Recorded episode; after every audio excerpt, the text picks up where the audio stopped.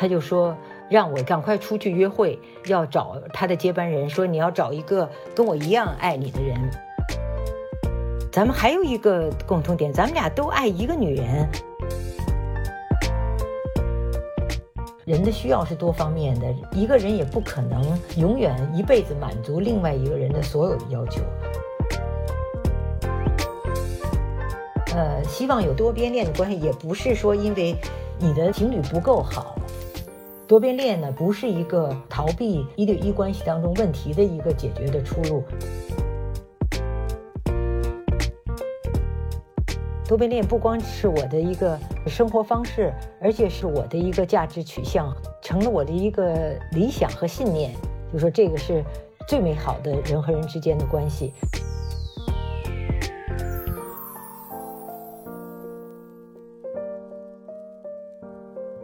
欢迎收听《悲观生活指南》，我是 Michelle，我现在在美国纽约。大家好，我是维，我现在在澳大利亚悉尼。马上要过情人节了。我和维前几天就在商量，想做一期关于爱情的，或者说更大的概念——亲密关系的节目。可是我们两个看了一圈，感觉讲爱情的忠贞、至死不渝和海枯石烂的作品真的是太多了。然后我们就想多去挖掘一些切实存在，但却不被主流媒体和艺术作品所探讨的一种亲密关系模式。也就是开放关系，或者说多边恋。然后我就想到了我身边一位长期践行开放关系的朋友 Sonia。Sonia 可以说是我的一位忘年交。我们2011年在北京相识，当时她在一家美国公益机构驻北京代表处工作，而我是那里的一位实习生。当时我们算是一见如故。Sonia 虽然年长我很多，她好奇、诚恳、开放，而且精力旺盛。在和她交流的过程中，我第一次接触到了开放关系的概念，并且从她那里了解到了很多关于中国性少数群体的一些现状。那接下来就由 Sonia 给大家介绍一下自己的生活经历，尤其是她自己的几段开放关系的经历。我是解放前夕在陕甘宁边区出生，在驴背上驮着到北京。呃，七岁以前都是在全托的幼儿园，这个对我后来的那个个性的形成和爱情方式的取呃取向是有比较重要的影响。六六年文化大革命，高中毕业，高三毕业哈，所以是老三届。然后先下乡插队两年，又当兵两年。作为这个文化革命以后第一批公派留学生，到英国去学习两年。七五年回国，在那个呃国家旅游局呃工作了十二年。八七年呢，到美国那个伯克利大学那个法学院访问学者、硕士、博士。到九二年毕业，又到新加坡去工作了两年。九五年回到美国，在旧金山湾区的几个律师事务所工作过。二零一零年和一三年又回国工作了三年，主要是那个美国的公益法律机构驻中国的代表处。最后退休以前呢，是在这个联合国志愿人员组织呃中国办事处。二零一三年，然后退休到了这个夏威夷，在这儿已经生活了呃七年多，有一部分时间是做那公益法律服务，就是厅和社区的调解，呃，大部分都是义务服务啊，没有报酬的。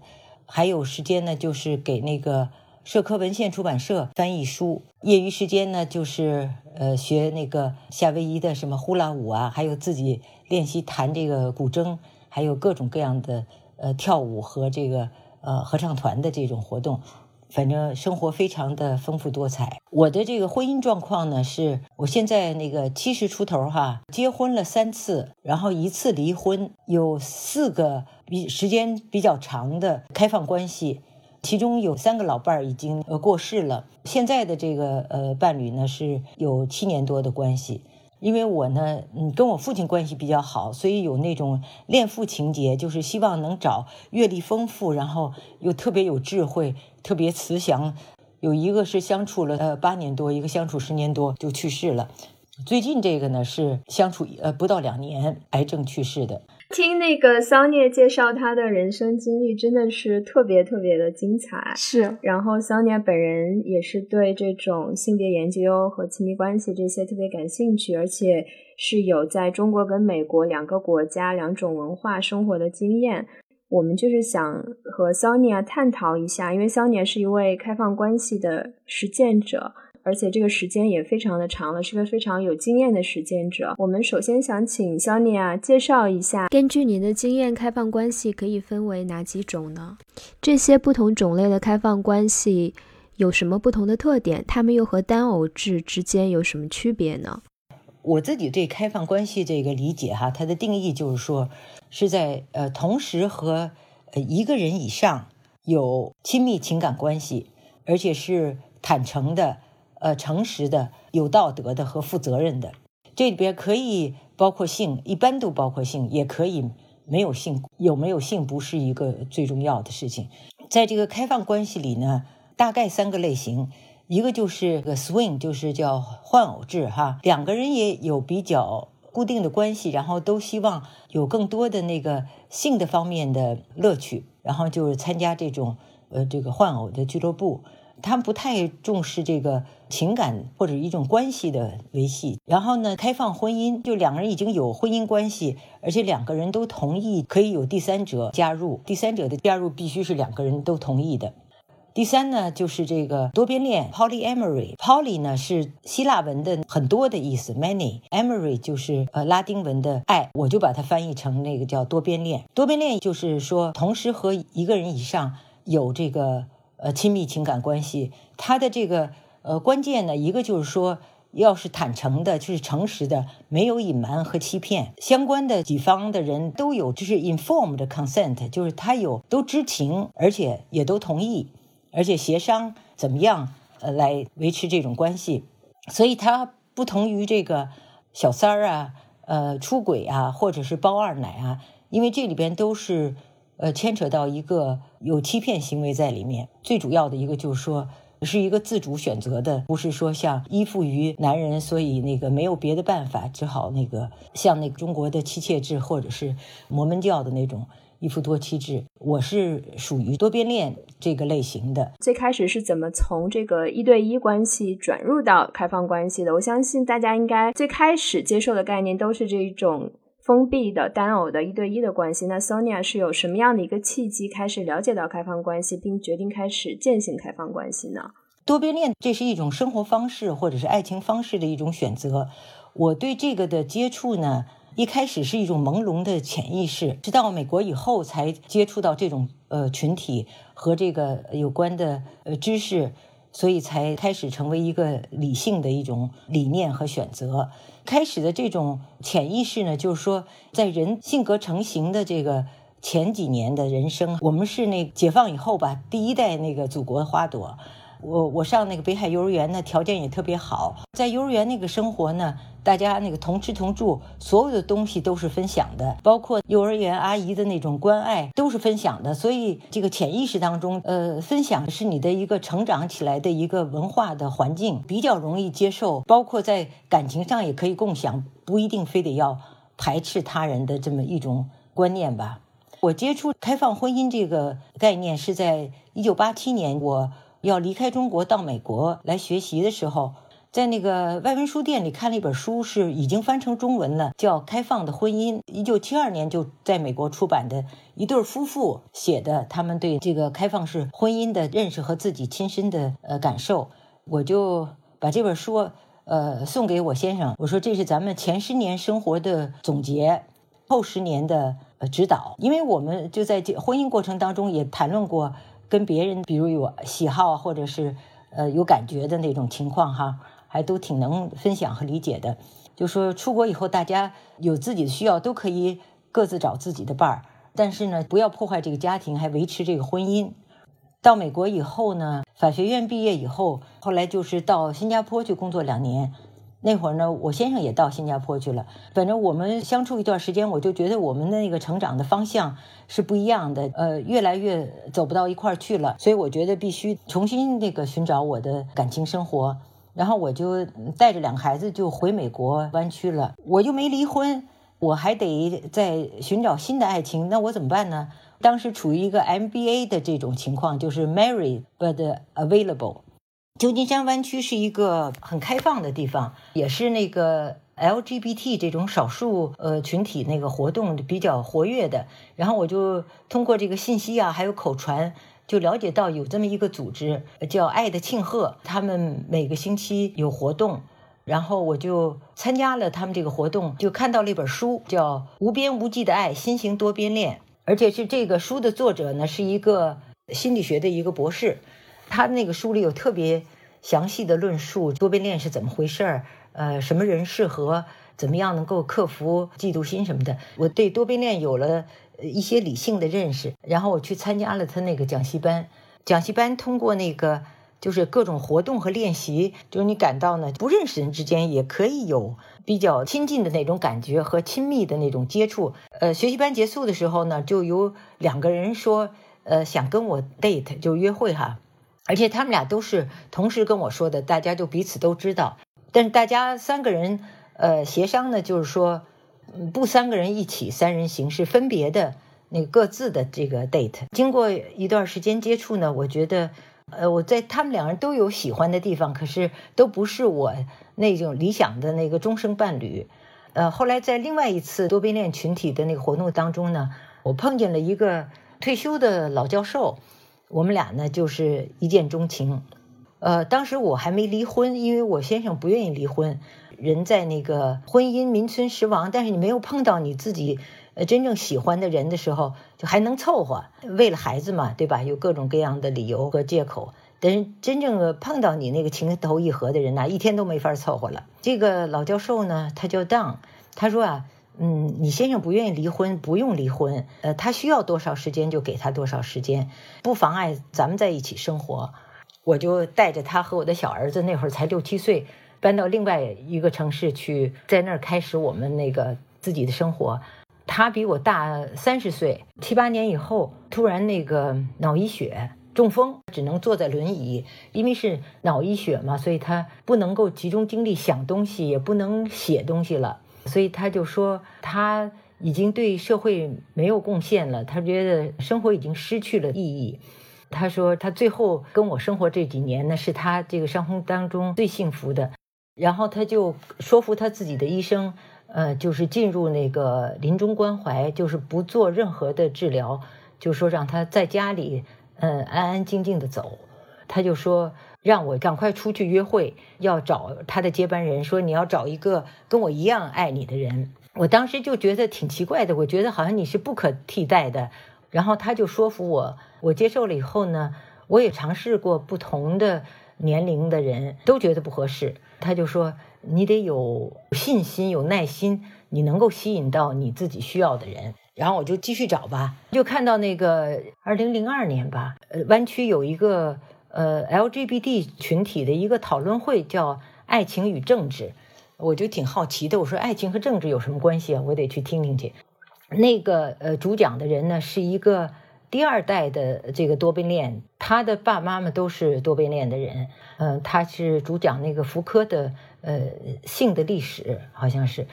在那个会上发言特别积极的，是一个岁数比较大的人，他竞选过两次那个。呃，联邦的众议员，他的那个竞选纲领，一个是反对在加州沿海采油，就是环保；还有一个就是支持同性恋的这个权利。他就说，应该把爱的这种精神放在制定政策。如果这个做不到的话呢，就是说，像他自己也没选上，就是要按照自己的价值观来生活。你比如你是，不管你是同性恋、双性恋，呃，还是多边恋，要敢于做自己。听他讲话以后，觉得跟我共鸣挺大的。开完会我回家，告诉当特别高兴，我说我可能找着一个挺合适的。他说把他请到家里来聊聊。他叫 Lino 哈，Lino 是一个退休了的，就是原来在斯斯坦福大学出版社工作的。他们俩见面聊呢，说咱们俩其实有很多相似的地方，都是纽约出生，都是二战的老兵，都有法国的那个。关系，一个妈妈是法国人，一个是从小在法国长大的，都有那个心理学的背景。咱们还有一个共同点，咱们俩都爱一个女人，而且一眼看见就知道是个宝贝。欢迎收听《悲观生活指南》，你可以在苹果 Podcast、小宇宙、喜马拉雅、网易云音乐、Spotify 等各大播客平台订阅收听我们的节目，并与我们留言互动。同时，你也可以在新浪微博搜索“悲观生活指南”找到我们。如果你喜欢我们的节目，请在苹果 Podcast 上给我们五星好评，转发分享，与我们一同与世界建立更深的连接。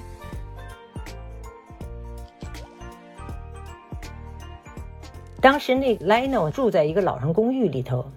然后我们就把他从老人公寓接出来，跟我们一起住，帮助我一块儿照顾 Don。几个月以后，Don 就去世了。二零零五年的时候，我带 Lino 去过一次中国，在那儿见过李银河。对，我听米少说过，您和李银河也有一些接触，同时好像还是同一所中学的师妹师姐这样的关系。李银河呢，和我呢是中学同学。文化大革命的呃六六年的时候，他是老初一，我是老高三。当时我们在学校没有什么太多的接触。后来就是他的一个发小，也是我的一个朋友。二零零五年我第一次那回国，然后呃跟 Lino 一块跟他和他的那个伴儿呃大侠见面，因为他当时想搞一个那个《孤儿丛书》，就是性少数群体的译著吧。后来我看了他那书单以后，我说我给你。那个填补两个空白哈，你这里头一个没有那个多边恋的，还有没有一本书是关于双性恋？他就把这两本书放在他的那个库儿一聪里头，但是后来都被出版社给枪毙了哈，到现在也没出来。后来就是 Lino 在中国就检查出来是那个前列腺癌，然后后来我们就呃回美国来治病，我也到了退休年龄了，跟 Lino 一块儿到了呃夏威夷这个花园岛。这是第二段的开放关系哈。到花园岛以后呢，因为我也人生地不熟的，所以我就在当地的那个 Craigslist 的网站上贴了一个说，呃，我是刚到这儿的先生有癌症，然后我想找一个女朋友，能有人说话，有什么事儿大家可以互相帮忙那样的。这个上去好像不到一个小时，就有一个人回来，嗯，How about a gentleman？说是一个男士可以吗？我说如果要是一个真正的 gentleman 也可以考虑。我们通了一段那个 text 以后，就说见面吧。然后我也跟他讲了，我是结了婚的哈，我的先生有癌症。如果咱们要是能够谈得来的话呢，我就得把你介绍给我先生，咱们一块儿吃中饭。他说没问题。然后那个他介绍他的情况以后，他说让让我介绍我的情况。我说我的情况太复杂了，呃，但是我写了一本书，是我自己的自传，就是三十年在中国的生活，三十年在美国的生活。然后他看完了以后，他说他觉得我的那个人生经历挺有意思的，特别想更多的了解我，而且他说他对亚洲的女的特别有兴趣。后来我们见面以后呢，谈的挺好的，他就是一直帮我照顾莱诺。后来莱诺六个月以后就去世了，Tim 哈就比我小十三岁，这个也是我现在的这个伴儿。莱诺在的时候呢，呃，我没话说，因为他是先入为主的哈。现在他走了，就光咱们俩人了，别再那个开放了。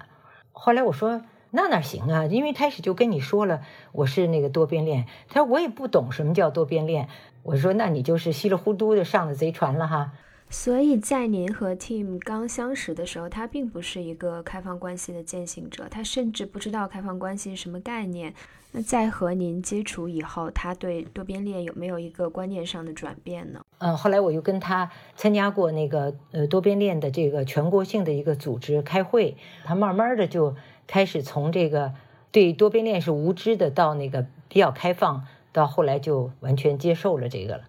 就是因为有了他的帮助。你的那个亲人，呃，去世以后，这个过渡就比较容易。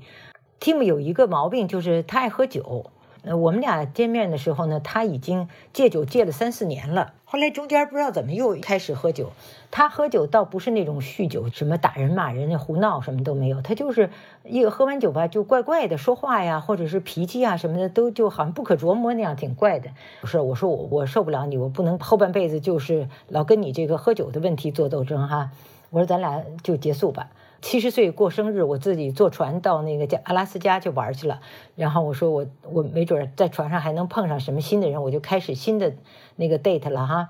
在 date 网站上还有那个就是上这个课，怎么在网上呃寻友，然后怎么了解你自己的需要，然后怎么样写你自己的 profile 什么的，跟着那个课一步一步的做作业，特别认真的。三个月之内，然后就在网上找到了一个我们岛上的这一个人，他比我大呃四岁吧。他的那个 profile 写介绍自己跟别人不太一样，别人都是说就是怎么喜欢户外活动，喜欢什么海呀、滑板啊什么这些，他就说他有一个 gentle 和 generous heart，然后喜欢莎士比亚和贝多芬。我说哎，这人还挺有点文化的。反正我跟他那个接触以后，也是很快一个一个星期，大家就决定了就是这个人。Tim 就说他想他想跟这个查理，这个人叫查理，跟查理见面。查理不太愿意见，到最后我就说，我跟你说了，我是多边恋的，我希望呃我喜欢的呃男人呢能彼此友好相处。如果你连面都不愿意见的话呢，那咱们是不是要重新考虑这个关系？因为就是如果一个是多边恋，一个不是的话，一个是封闭型的话，那这就是情感关系的一个致命伤。他说我没理解，好像这个事情对你那么重要，我明天就跟他见面，他就约好了跟 Tim 第二天一块吃饭。然后 Tim 一看我跟他挺认真的了哈，他就受不了了。他说我得逃了啊，他就自个儿到泰国去了。其实我觉得他这个决定挺好的，因为他就给我们自己充分的时间和空间来发展我们俩的关系，不用老担心他是什么感觉、怎么反应什么之类的。他就到泰国待了六个月，就在他回来一个星期，查理就检查出来是有肺癌。而且已经到了晚期了，扩散了。他就说：“你放心啊，我一定好好帮你，就是像当时帮助你和 Lino 一样。”我就觉得这人特别难得啊，特好。可是查理有的时候就是还挺排斥他的。到最后呢，查理已经那个卧床了。可是我不愿意中断我的一些社会工作，比如说每星期到法庭调解什么的。所以我就说，能不能我星期一到法庭的时候让 Tim 来看着你？就试了一次以后，我说 Tim 怎么样啊？他说特别好，他特别耐心，特别细致。我说那就好了，那以后我我们两个人可以换着看护你哈。他已经戒酒戒了二十年了，我本来希望他能够帮助 Tim 戒酒，他说这事儿啊谁也帮不了，只有自己下决心才行。结果他那个呃临走之前，我说你还有什么事情想办呢？没办呢？他就说他想再喝他喜欢的喝的酒。那 Tim 呢是。呃，餐馆服务员嘛，而且都是在高级那餐馆工作，给四个总统上过菜。Tim 说：“我当你的 bartender，就给你兑酒的哈。你说你要喝什么酒吧？”他说了以后，我们就给他买回来。然后 Tim 给他兑了以后，他说他是这辈喝的最好的酒。他们从开始有一些互相抵触，然后到后来就嗯成了好朋友。到最后走的时候，也是就是我和 Tim 在跟前儿。总而言之吧，就是开放关系对我来讲是特别合适，而且一个一个的都是很成功的经验。到最后的这个查理的吧，也是一个很美好的一个多边恋的故事。除了那个我和 Tim 和他以外，还有他的那个女朋友，他们相处了五年吧，结束了关系一年以后，大概认识我的。我就是对我的不管是丈夫啊还是情侣哈，对他们的认识的女朋友。呃，或者他们曾经的女朋友都有一种特别自然的那个亲近感。呃，他的前任女朋友是一个心理咨询师，所以我和 Tim 和这个查理碰到一些我觉得比较疑惑、不知道怎么处理的事情时，我就去找那个 Karen，他对我也特别好，没有那种呃嫉妒啊什么的。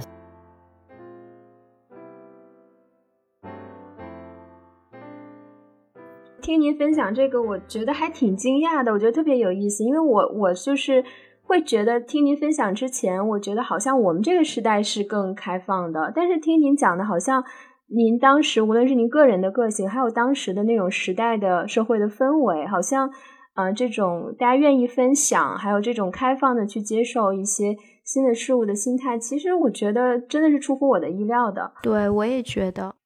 嗯，听完 Sonia 的分享，我个人比较好奇的是，我想知道 Sonia 是什么时候开始，或者是怎么意识到自己更适合多边恋？是不是所有人都是潜在的多边恋者，还是说多边恋像嗯同性恋或者是双性恋一样，有一定嗯基因啊或者是先天的成分在里面。嗯，开放关系是一种是一个统称，一个整体的概念。多边恋呢是其中的一种表现形式。我为什么是多边恋呢？我觉得好像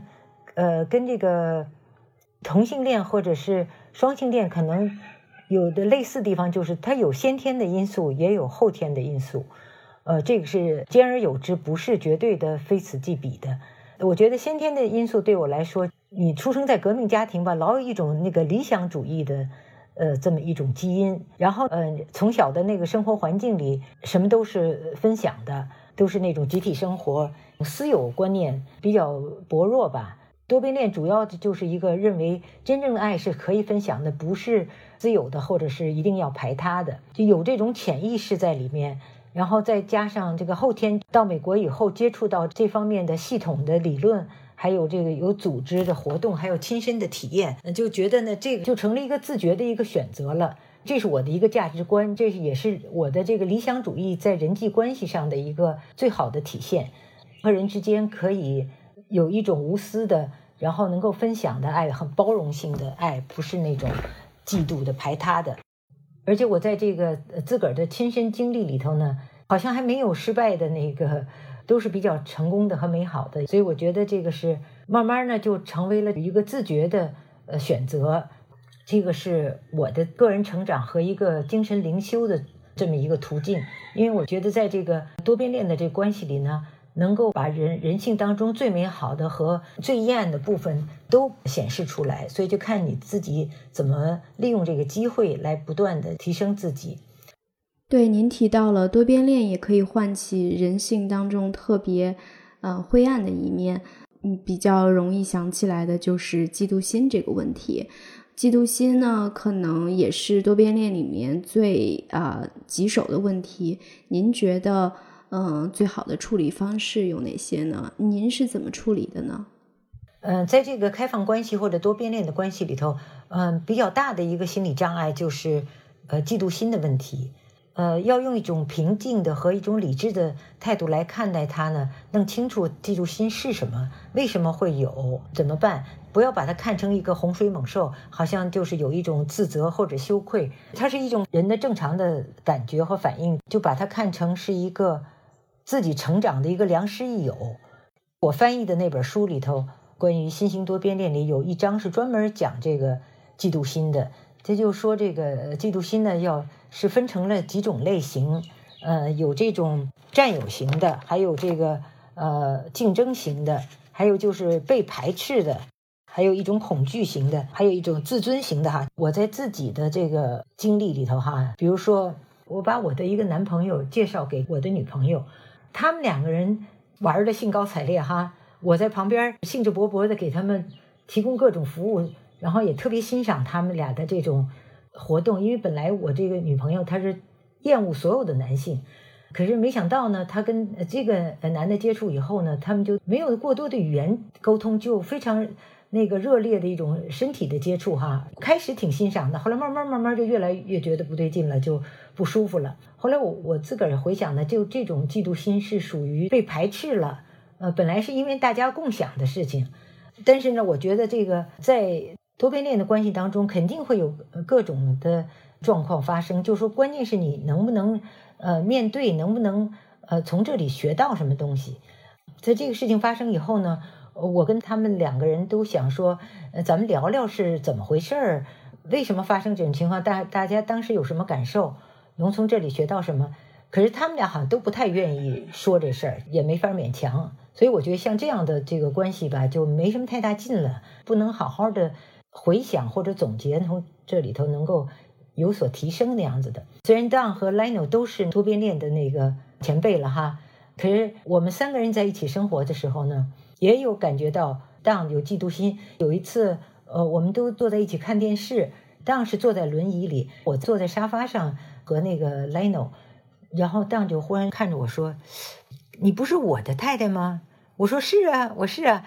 呃，我就感觉到他可能是觉得好像我跟呃 Lino 太亲近了，我就赶快搬一个椅子坐到他旁边去了哈，就陪着他了。我觉得人在生病的那个时候吧，他心里比较脆弱，你就比较能够感受到对方的那个感觉，给他一种 reassurance，呃，让他知道你不会因为有一个新的人来抛弃他，嗯，他永远都是最重要的。因为在这个呃多边恋的关系里边，一般都是分有这个 first，呃和 secondary，primary 就是你的第一关系和第二关系。我在 Leno 和呃，Team 接触的过程当中，因为我平常都是陪着他照顾他，然后有时候周末去到那个去跟 Team 见面，呃，Lena 就会说我会有点感觉不舒服，嗯，这是我的问题，我自己要处理，你自己该怎么办就怎么办，嗯，就说比较那个豁达的那种态度哈。他自个儿也通过亲身经历，就是说我不会因为有了新的人就把他抛弃了，反而是如果他能对我的那个。呃，另外的一个情人表示很宽容或者很理解的话呢，就反倒能更增进我们之间的感情。这个嫉妒心呢，嗯，在这个多边恋这个群体里呢，呃，他们经过研究吧，就说发现另外一种的这个情绪，compassion，就是同喜心，就是说你能够为对方的这种愉快感到一种幸福，跟那个 compassion 是比较类似的一种感情。所以呢，就是说，如果能够。强化自己的这种同喜心的话，嫉妒心这个事情是可以克服，人也是可以改变的。我觉得 Sonia 刚刚提了提到了一个特别有意思的一个点，就是关于这个嫉妒心，它其实也分成不同的形态，就比如说这种排他的。嗯，一对一的这种嫉妒心，以及说是，呃，假如说我被排除在一个圈子或者一个团体之外，我只是想加入，这种对于没有没有被加入的这种焦虑，这这跟我们平常理解的嫉妒心可能还不太一样。呃，在多边恋的这个关系中，感觉到对方有不安全感的时候呢，就要多给对方一些呃 reassurance，让他。嗯呃，知道你不会抛弃他，然后自己感觉到有不安全感的时候呢，也多问问自己吧，是怎么回事儿？是因为没有跟他有足够的时间在一起？对，Sonia 刚刚讲的，我觉得对我来说很有启发，因为嫉妒它其实是不可避免的。我们首先不应该回避嫉妒这种情绪，特别是嫉妒并不是一个开放关系中特有的。这样的一种情绪，它在一对一的亲密关系中也非常非常的常见。那刚刚 Sonia 讲的，其实对我们都很有启发。一对一关系中，我们也可以去借鉴这种处理嫉妒的方式。那就是首先面对它，其次是我们一定要与自己的伴侣沟通，看一下嫉妒背后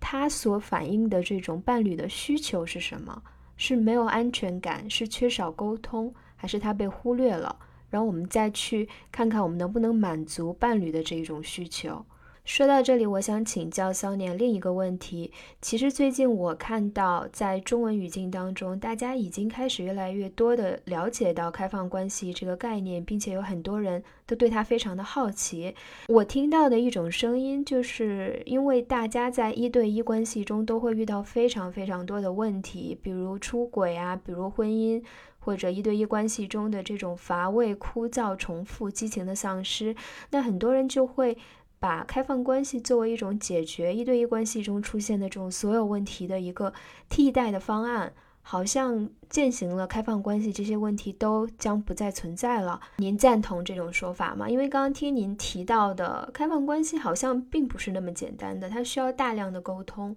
它对这个伴侣之间的沟通能力。也是有非常非常高的要求的，好像是一件有门槛的事情。反正就是说，这个多边恋啊和呃一对一的关系比较起来是更复杂的一种人际关系。也有人他就是比喻说是人际关系、情感关系的一个研究生课程。如果你没有很好的一对一的这种沟通和信任的这种基础的话，很难在多边恋的关系当中成功。不能说把那个呃多边恋当成一个你们关系。呃，不好的时候的一个解决方案，就是你要在一对一的关系很好的情况下，很能够沟通，什么都能够开诚布公的来谈，对自己的需要和对对方的需要都有比较清楚的这个认知和比较坦诚的表达的话，才可能呃更好的处理和第三方的关系。多边恋呢，不是一个逃避一对一关系当中问题的一个解决的出路。而是在你有好的这个关系以后，更多样化的关系，更符合人性，因为人性是人的需要是多方面的，一个人也不可能永远一辈子满足另外一个人的所有的要求。如果有一种比较开放的关系呢，大家各取所长那样的哈。另外一个，呃，希望有多边恋的关系，也不是说因为你的情侣不够好，所以你要找一个更好的或者怎么样去补充。它是一个呃多元化、一个多样化的一个满足人的这方面的需求。就像你特别爱吃的一个东西，你也不能天天就吃那一样的哈，也得搭配着。那既然多边恋是这样一个非常有门槛的亲密关系的方式，那您觉得具体而言，这个门槛是什么？具有什么样特质的人，他才可能比较好的去处理多边恋、多边关系？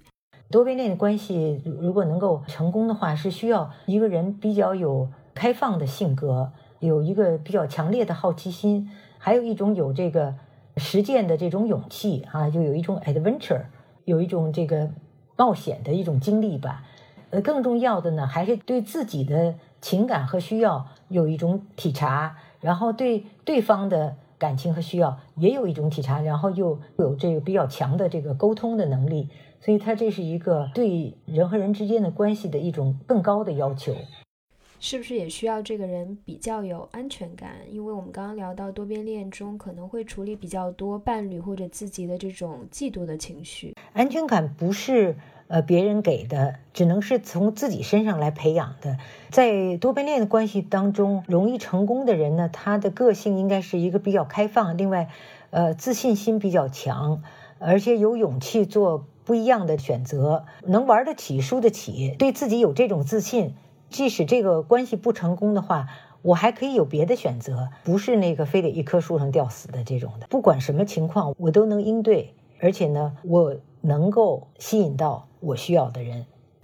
您在践行开放关系这么多年的过程当中，有没有过对自己的怀疑和自我批判？因为归根到底，开放关系它是区别于社会主流的婚恋制度以及亲密关系的模式的。你在这个过程中有感受到压力，从而会对自己产生一些怀疑吗？呃，我觉得我是一个个性比较自信而比较任性的一个人。也许因为我是家里的第一个女孩吧，前头好几个哥哥，在家里比较得宠，然后在学校里也是一直是好学生，所以就是比较自信，跟别人的有的时候做法不太一样吧，感觉挺好的。比如说我先生那个要跟我结婚以前，跟他们班里宣布的时候，他们班里有个女同学暗恋了他很长时间，给他写了一封长信，说呃他怎么怎么痛苦，呃我先生就说。要给他用那个红颜色的钢笔写一封信，就是好像绝情了哈，就以后就绝交不来往。我就觉得好像没必要似的。我说不至于的吧，我到别的地方去，我到我回家住几天，然后你把他叫到家里来好好谈谈。那个女孩就真的来了，然后就是在路上就中暑了。我先生对她呃那个就关照的特别好，或者我发现我先生对我的那个女朋友比较感兴趣，可是又不好意思给她打电话什么的，我就说那我就在家里办一 party，让她来给创造一个机会和条件，然后他就给她念了一首诗表白。反正我觉得对我来讲都是好像挺自然的，没有怀疑自个儿的这种做法。有什么不对？因为结果也是大家都皆大欢喜哈。后来，嗯，到美国来以后，接触了多边恋的这个群体以后，就有了进一步的认识，而且就自个儿的实践经验都是特别好的结果，就强化了你自个儿的这种信念吧。跟您一起有过同样童年经历的，比如说其他的一些。成长在新中国这些新一代的，呃，跟您同有同样经历的这些人，就是很多人，他们为什么没有选择，或者他们为什么没有您这样的意识？就是您在他们这些同龄人的团体里面，有没有受到一些另眼相看，或者是他们会对您有一些批判？对您的一些行为会有一些不理解，然后您是怎么去化解这这些不理解的？就是对于这个压力的问题呢，在美国没碰到什么压力，在中国呢，我的初中、高中的同学里，有人听说我是那个多边恋，反正就呃特别不以避以不屑吧，就说他是那个在美国胡搞什么这那的。同学聚会也不叫我，或者说是把我那个从朋友圈里删除。因为我本来文化大革命以后就没有跟他们有太多的联系，我也觉得无所谓，呃，也可以理解哈，因为国内就是那种环境和气氛。但是也有个别的那种闺蜜特别有兴趣，具体问我是怎么回事，然后自己也去尝试。但是因为中国的那种环境嘛，还是得那个。保密的那种，而且不能让对方知道。比如他跟一个呃男的有关系，然后又对另外一个男的有兴趣，或者另外一个男对他表示有好感，他跟另外男在接触的时候就不告诉另外一个人。我说这就不叫那个多变恋哈，这就属于那个出轨或者叫小三儿。这就是因为里边不是完全坦诚，是有欺骗的因素。就是在这个比较有意识的认为这是自己的一个选择的权利，不能够放弃。自己的这个选择权利也不能够剥夺别人做选择的权利，在一个开放社会里的这种生活方式和情感方式都是有多种选择的，而且而且每一种选择都应该受到尊重，这是一个理念哈。有一点我还蛮好奇的，就是在一般的这种社交场合，当大家聊起对方的伴侣的时候，都会预设哦，你是这种特别传统的主流价值观下的一对一的啊伴侣，或者是。爱人，那您如果被问到这个问题的时候，您会怎么来介绍自己呢？您会刻意隐瞒这种自己的多边关系吗？还是会很大方的跟大家分享？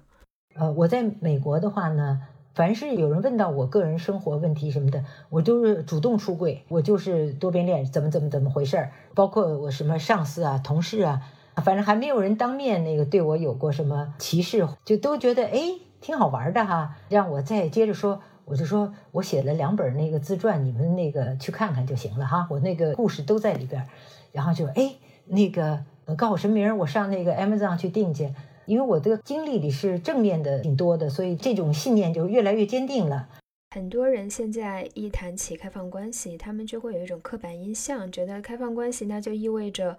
无穷无尽的群交，或者是很混乱的这种性关系。您刚刚在前面其实也提到了，性这个因素在开放关系里并不是一个必要的因素。那比较极端的一个例子就是。这个伴侣是无性恋，那可能性在这个双方的这一段关系里就不是一个必要的因素了。但是话说回来，因为开放关系涉及非常多方，性就不避免的也变得比一对一关系中的性更为复杂。您觉得在开放关系中处理这种比较复杂的性关系，有着什么样的规则或者需要注意的地方？另外就是开放关系中的人会不会对性有着比较不一样的看法或者观念呢？开放关系或者是多边恋里边，大部分都是有性关系的，也可以就只是纯感情或者是精神恋爱，这个完全看参与的这个当事人自己的感觉需要和商量的这个协议哈。但是就一一牵扯到性，就有一个性安全的问题，这也是在就是多边恋这个群体开会的时候。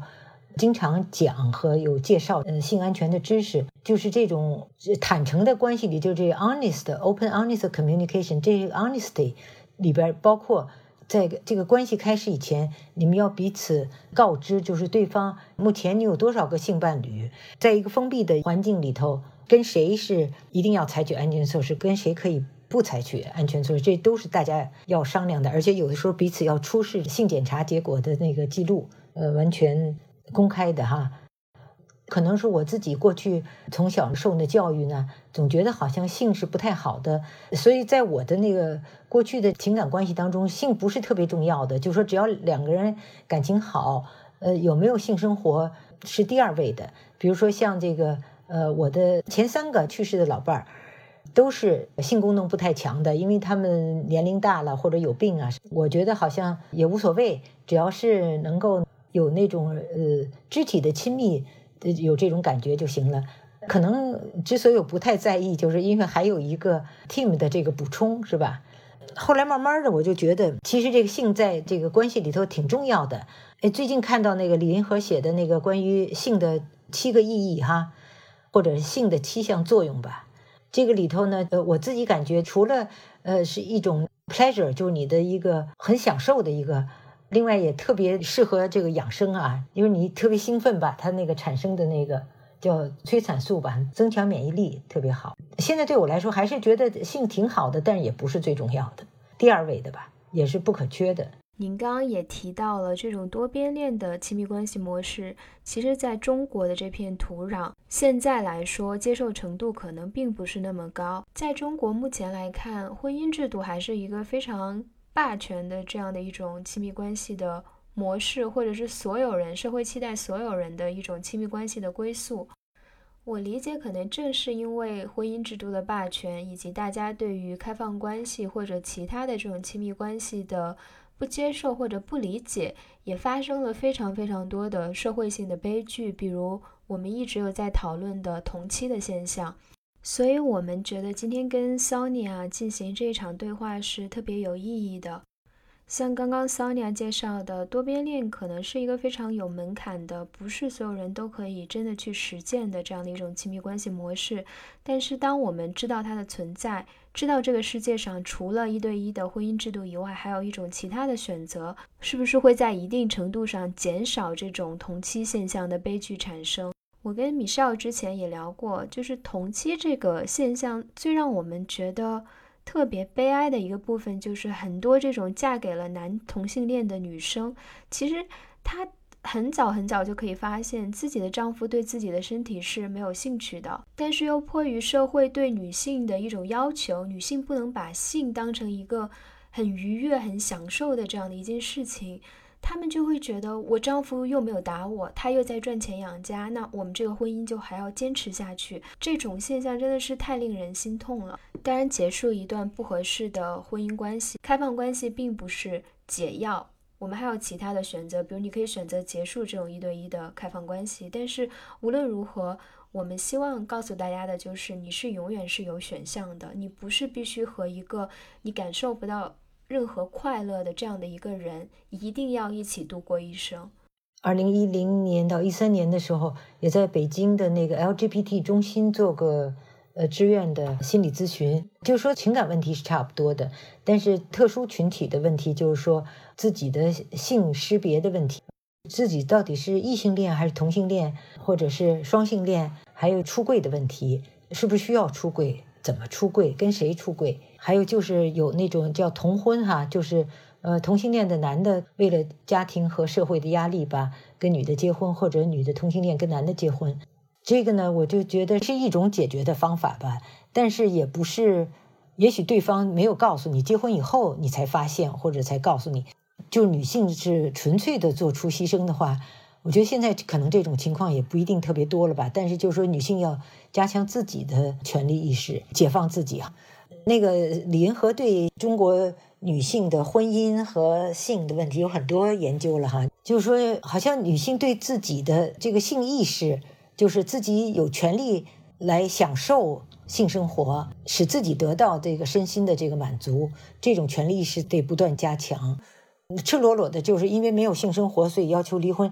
这个是呃，可能一般人都会找别的呃借口什么说一下哈。总而言之，我是觉得自己很庆幸到美国来，能够自由的探讨这个性取向、恋爱方式和生活方式，来做自己的自觉的一个选择。而且我在这里边呢，呃，实践的过程当中也都是比较美好的一种经历和回忆，包括最后一个，呃，就查理前不久去世的，我觉得他留给我的这个关系的遗产也是一个非常美好的多边恋的故事，包括呃，他和我和 Tim 之间，还有呃，他和我和他的前任，我和他前任的这个女友，现在我们还一直在合作，创办一个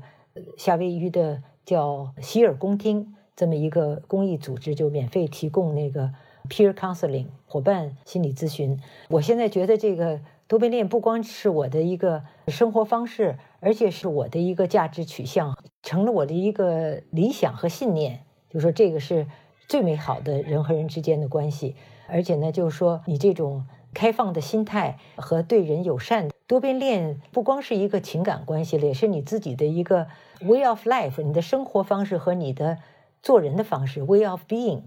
所以的话，我自个儿反正是特别 enjoy，而且也希望能够跟大家那个分享这个哈，所以我特别高兴，嗯，Michelle 和 Way 能够在情人节的时候举办这么一个就是关于呃开放关系和多边恋这个研讨哈，我们年龄都差距很大，但是在这方面好像没有代沟。我就觉得从他们身上啊，我看到那个年轻一代哈有才华、有眼力，还有这种呃比较敏锐的嗅觉，还有这个呃技术知识，能够传播这种在大家心里播下一个种子吧。就起码听说过这个哦，开放关系还有这么一个事儿，但是这个不是一个非常。呃，简单的事情，所以我觉得要想实践的话呢，最好能够看看那本书啊，就是中文的，叫《无边无际的爱：新型多边恋》，它对基本的问题都有解答，所以这样能够不是盲目的和更有意识、有准备的去做一些实践。多边恋的这种生活方式、爱情方式，对我来讲特别适合，我也认为是最好的人际关系，但是并不是说。大家都要这样去做哈，而且每个人的个性和需要都不一样，每个人按照自己的需要去生活吧。如果一个已经在亲密关系中的人，他想要实践开放关系，但是他的伴侣可能比较抗拒，您对这种情况有什么建议吗？还有就是人不是固定的一成不变的，如果你是一个成长型的人的话呢，就是只要你有一种。愿望想了解的更多，或者是说对自己成长做更多的尝试的话，像呃我现在的这个呃情侣，他就是从对多边恋完全无知，到慢慢 poly ignorant，然后 poly friendly 就开始开放对这种信念，然后学习体验，然后现在是那个 totally poly，完全那个接受了这种生活方式和那个爱情方式，所以人是可以改变的。今天特别感谢 Sonia 非常真诚的、毫无保留的分享。那最后关于开放关系，你还有什么想要和我们的听众说的吗？我想进一步作为这个活动的这个一个积极的倡导，因为我觉得在这个 LGBT 的这个少数人群的这个性取向的运动当中呢，是对人性的一种解放哈，对人性的和权利的一个尊重。我自己认为呢，就是在同性恋。双性恋还有跨性别慢慢被大家接受，然后这个开放关系或者多边恋也会慢慢的就是进入这个主流意识，呃，被大家所理解和接受。不是说大家都要去强势这个，因为这毕竟是少数群体的事情，但是起码能够接受和理解和尊重这样一种选择。感谢大家收听今天的节目，也特别感谢 Sonia 跟大家做的分享。听过这期节目，如果你对亲密关系，特别是开放关系有任何的问题，欢迎大家给我们留言与我们互动。我们会把其中的一些留言转告 Sonia。Sonia 是对开放关系有着非常多经验的实践者，同时也特别乐于参与关于开放关系的介绍、分享与答疑。他在节目中提到的，他与朋友一起创办的同伴心理咨询服务公益服务 All Ears 希尔公听，他也特别向我们表示，他欢迎我们的听众也可以一起参与，所以给我们留言吧，让我们知道你对开放关系的一些疑问，我们会尽我们所能与 Sonia 沟通，一起来探讨这个问题。